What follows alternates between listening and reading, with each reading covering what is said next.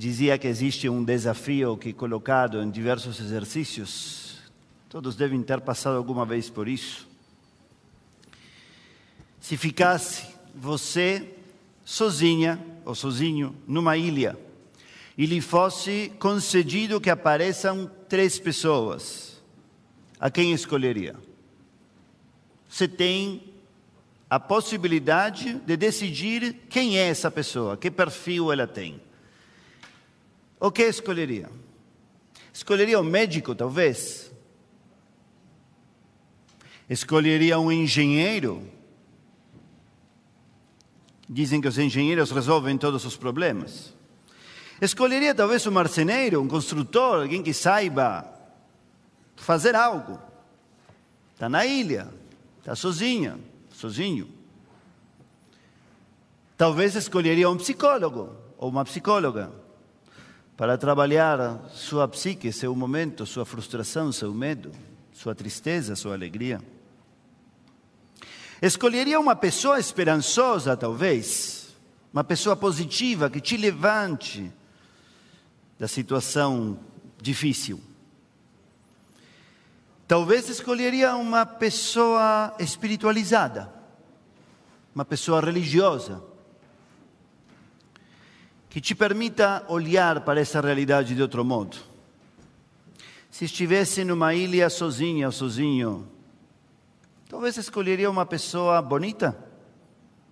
E nesse caso seria qual? Aquela que é atraente para você ou aquela que você acha que você atrai ela? Escolheria uma pessoa divertida, talvez. E nesse caso, quem é uma pessoa divertida? Aquele que nos diverte ou aquele que se diverte conosco, que ri de nossas piadas? Talvez você preferiria escolher uma pessoa forte. Forte de físico, forte de espírito. Ou talvez preferiria escolher justamente uma pessoa um pouquinho mais fraca, para que você possa cuidar dela. Alguns dizem que é quando nos cuidamos de pessoas que nos tornamos mais fortes. E que justamente a pessoa que se encontra numa vulnerabilidade, o melhor que pode é cuidar de alguém e não somente ser cuidada. Escolheria um amante. E nesse caso, quem seria? Alguém que você ama ou alguém que ama você? Alguém para amar ou alguém que te permita ser amada ou amado? E você acha que você seria escolhido se estivesse alguma das pessoas que te conhece numa ilha e pudesse escolher? Ele escolheria você? Por quem você gostaria de ser escolhida ou escolhido? E mais do que por quem, para quê? Para obedecer? Para conduzir? Para apoiar? Para rir? Para concordar? Para criticar? para apoiar. O que escolhemos realmente nas nossas vidas e como acontece esse processo? Se fala do povo escolhido, escolhido, a pergunta é escolhido por quem? E principalmente escolhido para quê? Para não fazer nada e se sentir o melhor? Com certeza não. O pacto de Êxodo prévio ao Monte Sinai, no capítulo 19, onde aparece por primeira vez alguma expressão parecida, porque a expressão povo escolhido não existe na Torá. Importante lembrar. E ganhar um pouco de humildade como judeus. Mas existe um povo que se auto-escolhe para levar em frente uma mensagem. Você se auto-escolhe? Para quê? E como? Como escolhemos, em geral, as pessoas? As escolhemos em função da utilidade que elas nos dão, para o que nos servem, da função que elas cumprem. Ou as escolhemos por como elas são, Ou talvez as escolhemos por como nós somos na presença delas. Esses quase 25 anos de rabinato, depois de ter conhecido muitíssimas pessoas em muitíssimas situações, me ensinaram que às vezes olhamos e avaliamos e escolhemos as pessoas como produtos, como objetos, pelo que elas têm. Outras, pelo que elas têm para nos dar a nós, não pelo que elas têm em si mesmas, sino pelo que elas podem servir para nós. Outras ainda, escolhemos as pessoas pelo que elas são em si mesmas. E outras, escolhemos as pessoas por como nós somos na presença delas, pelo que elas geram de nós em nós. Existem essas pessoas que fazem com que você seja divertido. Existem essas outras que fazem com que você seja crítico. Existem essas que te tiram do sério, existem essas que te fazem profundo. Existem essas que te fazem muito brasileiro ou latino e outras que te fazem muito judeu ou judia. Algumas que te deixam muito nervoso e tiram o pior de você. E algumas que te revelam potenciais de você inusitados, que você mesmo não sabia que tinha, como os filhos, por exemplo. Não o que ela me dá, e sim o que dela faz com que eu me dê e seja e faça de mim? Qual dos diversos Rubens? O que neles, o que nessas pessoas me chama a ser? Qual de mim? Esse é um critério humanizador, ético, relacional e altruísta. Porque esse também me permite pensar o que eu posso dar de volta. Como posso eu ser o melhor de mim para todos. Esses pensamentos, esses pensamentos, inevitavelmente me levam a três dos maiores filósofos da idade moderna judaicos, a três dos principais filósofos judeus ou da filosofia judaica moderna e contemporânea, pelo menos os que mais me influenciaram, talvez.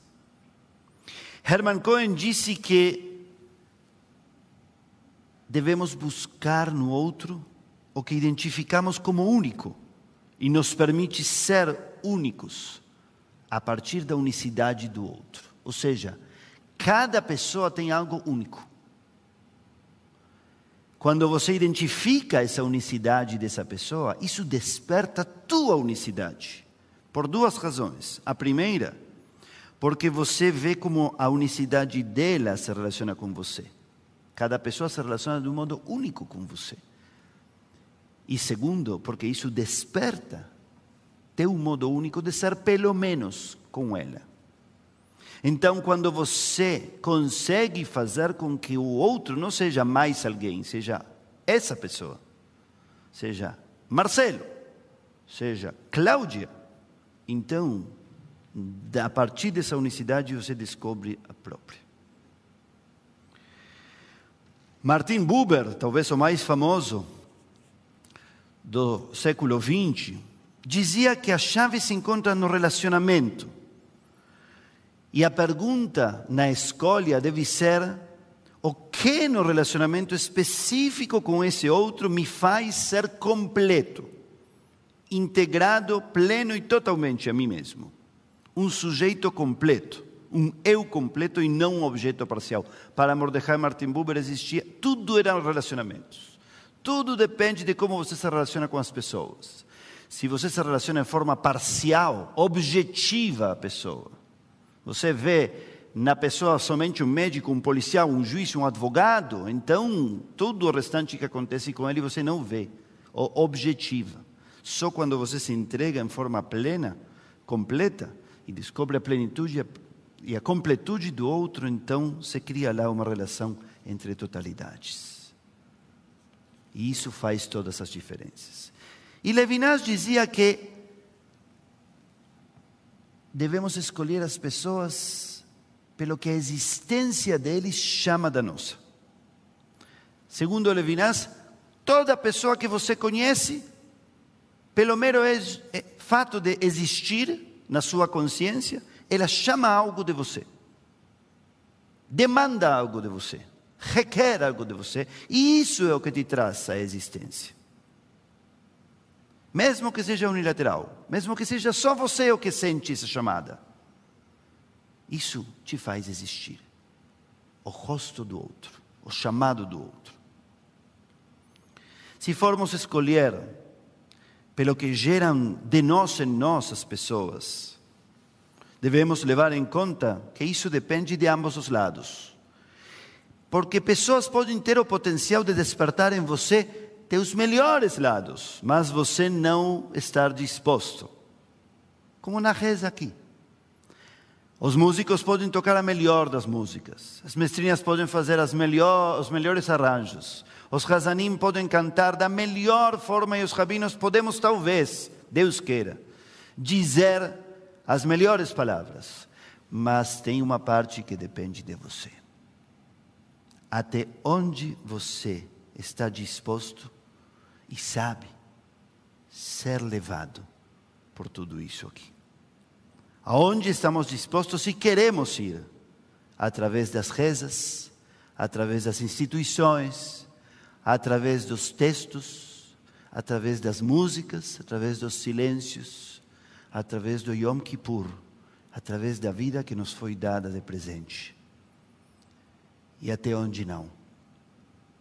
Até onde estamos dispostos e queremos ir através das relações que temos um famoso estudo de Harvard que foi publicado há alguns bons anos. O estudo maior, mais cumprido, leva 75 levava na época 75, agora já deve ter como 80 anos, que estudou diversas pessoas ao longo de sua vida, quando eram adolescentes, quando eram adultos jovens, quando eram adultos adultos e agora que são idosos e através de muitas perguntas e pesquisas, se perguntaram que é o que mantém as pessoas longevas, felizes e com saúde. Esse é o estudo. Um estudo monumental, gigante. E a conclusão, a conclusão é a qualidade dos relacionamentos. Não é o dinheiro não é a carreira, nem é o sucesso, nem o fracasso. A qualidade dos relacionamentos, não a quantidade e não a convencionalidade. A qualidade, podem ser poucos, pode mudar. Qualidade. Estamos nos aproximando do Iskor. Iskor significa lembra. Porque lembrar também é uma escolha. É um modo de viver e de acrescentar vida. A nós e aos que já não estão. Uma forma de escolher outros e a nós mesmos. E de viver. E talvez de ser escolhidos para sermos lembrados. A quem lembramos? A quem escolhemos lembrar na nossa ilha que se chama vida? O que escolhemos lembrar? deles. O que deles continua reverberando em nós, vivo e nos fazendo viver. Algo que nos deram material, uma cena que compartilhamos com eles, uma sensação, um olhar, umas mãos, um cheiro, uma temperatura uma escuta. Que é o que lembramos? Lembramos de como nós éramos na presença deles? Como somos quando lembramos deles? O que te acontece quando você lembra de seus entes queridos, vivos e mortos? Como você fica nesse momento e nesse dia? Como você é quando esquece deles por muito tempo? Como fica sua alma e seu coração? Existe uma passagem talmúdica muito emblemática, que diz que existem ações. שאדם אוכל פירותיהם בעולם הזה, que o ser humano se nutre de seus frutos neste mundo e nesta vida, mas, mas elas deixam um fundo que continua e se perpetua para outras dimensões, para quando você já não está aqui. Ou seja, existem, em termos práticos, existem ações, atitudes, modos cujo impacto continua também quando você sai da cena, pro bem e pro menos bem. Eles mencionam lá a ajuda que damos aos pobres, a honra que damos aos nossos pais e entes queridos, o estudo, a paz que trazemos a outras pessoas. Qual é a tua lista? O que você acha de tudo que você faz que ficará como um Keren Kayemet Laolam Abba, que ficará para você como um fundo que continuará reverberando quando você já não esteja na cena. É o amor que você deu ou recebeu, é a escuta que conseguiu, talvez é a memória que você proporcionou que deixou em outros ou que você conseguiu guardar de outros. Qual é sua lista? Escreva essa lista. Escreva mesmo, terminado Yom Kippur. Talvez essa lista mude seu modo de estar no próximo Yom Kippur.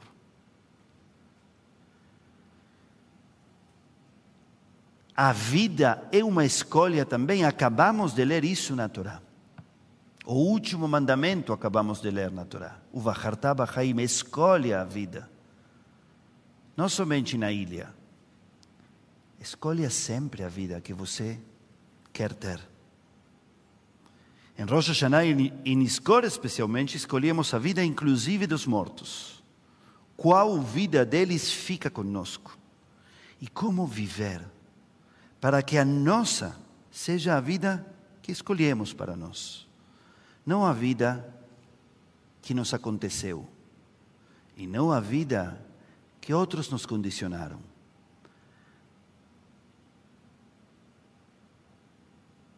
Façamos essa lista, escolhamos a vida que queremos viver, escolhamos a parte da vida que queremos lembrar. Para nós e para que sejamos escolhidos também depois de sair daqui em algum score pelos que estejam aqui no nosso lugar.